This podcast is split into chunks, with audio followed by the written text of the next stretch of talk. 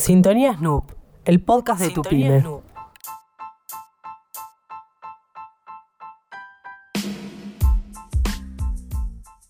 Hoy, para nuestro consultorio, Mario Becerra nos trae Google Suite, las mejores herramientas reunidas en un solo lugar.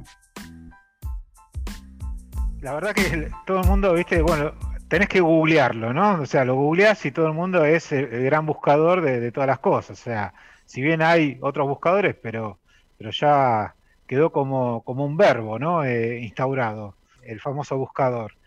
Pero, pero Google tiene una, una suite eh, más que importante, y sobre todo para, para las pymes, que puede, digamos, aprovechar en cuanto a, primero, además del buscador, es eh, un, gran eh, herramienta de, mail, donde tiene todo lo que tiene que tener un mail, anti-spam, no te, no te cae a listas negras, o sea, tiene un montón de, temas de seguridad que es eh, súper importante para, una pyme. Pero además de eso, tiene todo un, un set de herramientas colaborativas que te permite por unos 5 dólares con 40 al mes, poder eh, contar con videoconferencias hasta 100 participantes, 30 GB de almacenamiento por usuario en la nube. Súper importante para empezar a, trabajar y, a colgar toda la nube y no tener que andar, sobre todo con el trabajo distribuido, tener en los discos rígidos de los usuarios de la empresa eh, la información. Y además de eso, tenés una suite de, herramientas que, bueno, ya nombré el Google Meet, que ya te permite incluso grabar las, las videollamadas. Eh, eso es muy importante, sobre todo la gente que da capacitaciones, que hace consultoría. Nosotros, por ejemplo, estamos utilizando en las consultorías, dejas grabado y eso te sirve además ya, eh, empezás a tomar menos notas, ¿no? Porque de última tomás algunos títulos y cuando querés profundizar algo, bueno, de última vas a ver un rato el video y, ya a partir de ahí tenés tu bitácora de lo que estuviste relevando. Tenés el, calendario, que no es solamente la posibilidad de, bueno, agendar, recordártelo, sino que, bueno, armás ahí todo. Hoy, hoy las, las charlas que uno hace, o las call, o los meet, necesitas puntualidad, ¿no? O sea, fíjate que antes podía llegar 10, 15 minutos tarde a una reunión, el tránsito, eh, te generaba un montón de trastornos. Hoy, la verdad que uno llega, entra un minuto tarde a una call y entra pidiendo disculpas, ¿no? Eh, bueno, el calendario te ayuda a tener eso organizado, te avisa el tiempo que quieras antes, un día antes, una hora antes, 10 minutos antes, eh, y a partir de ahí se pueden construir cosas importantes. El Drive, donde se puede guardar la información compartida de todos los usuarios, tiene su propio Office, digamos, de alguna manera, con planilla de cálculo, con documento, con una opción de presentaciones, que serían el equivalente al PowerPoint, al Excel y al Word. Quizás eh, la, única, digamos, perlita que tiene como detalle es la hoja de cálculo, no es tan potente como la es la Excel, pero ya es quizás para usuarios muy avanzados que hacen cosas muy, hacen macros o hacen cosas eh, realmente complejas dentro de Excel que por ahí alguna función no tiene su equivalencia. Pero para, te diría, el 95% de los usuarios, perfectamente la hoja de cálculo que, trae Google es totalmente compatible. Obviamente se pueden subir archivos de Excel eh, y trabajarlo desde ahí.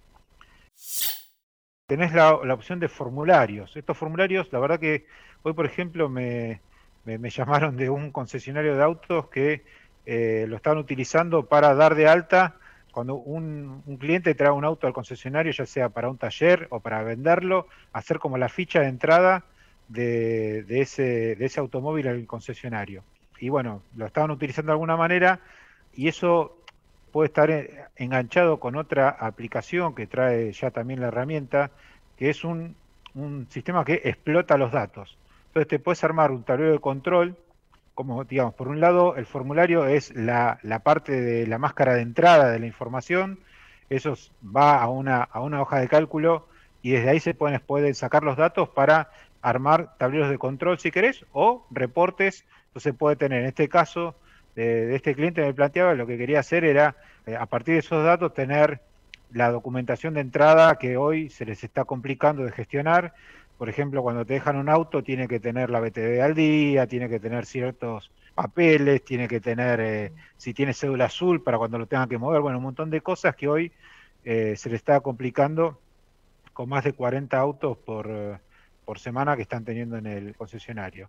Entonces, esta manera es como que podés armar un mini sistema, digamos, incluso esto googleando un poco la gente con algunos tutoriales que podés ver en, YouTube, dándote un poco de maña, lo podés armar eh, vos mismo, sin tener eh, grandes conocimientos de, programación, porque bueno, está pensado para, para el público en general.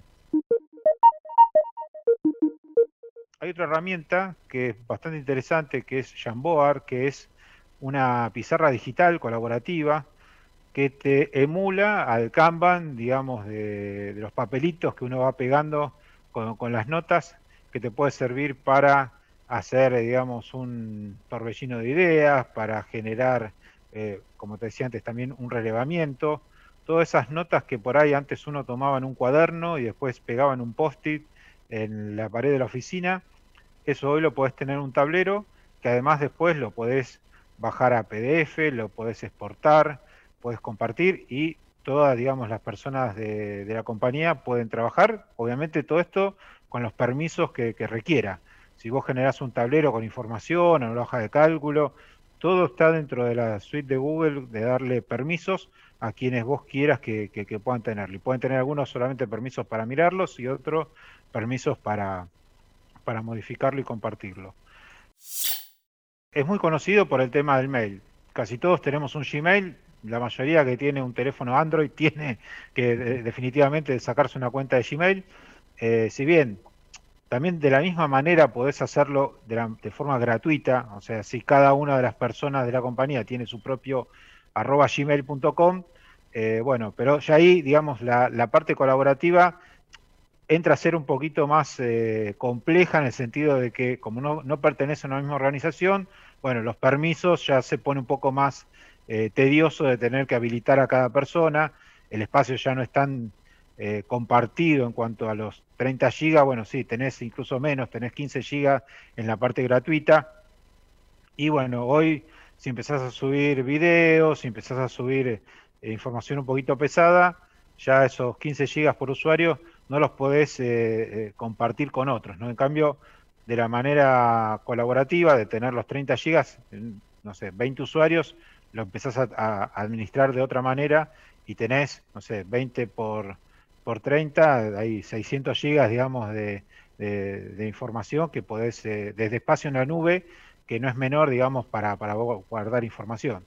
Que es la mayoría de, los problemas que, que, tienen las, sobre todo las pymes, es se me rompe un disco rígido, no tengo el backup, bueno, empiezan todos a trabajar en la nube y de esa manera ese es uno de los temas que los puede quedar eh, tranquilos y bueno, y lo otro es obviamente trabajar desde cualquier eh, parte del mundo, ¿no? Eh, hoy con, con, el trabajo remoto que tenemos esa posibilidad, los que así el trabajo se lo permite. Suscríbete a nuestro podcast y recibí cada semana los mejores consejos para tu pyme. Mejores consejos para tu pyme.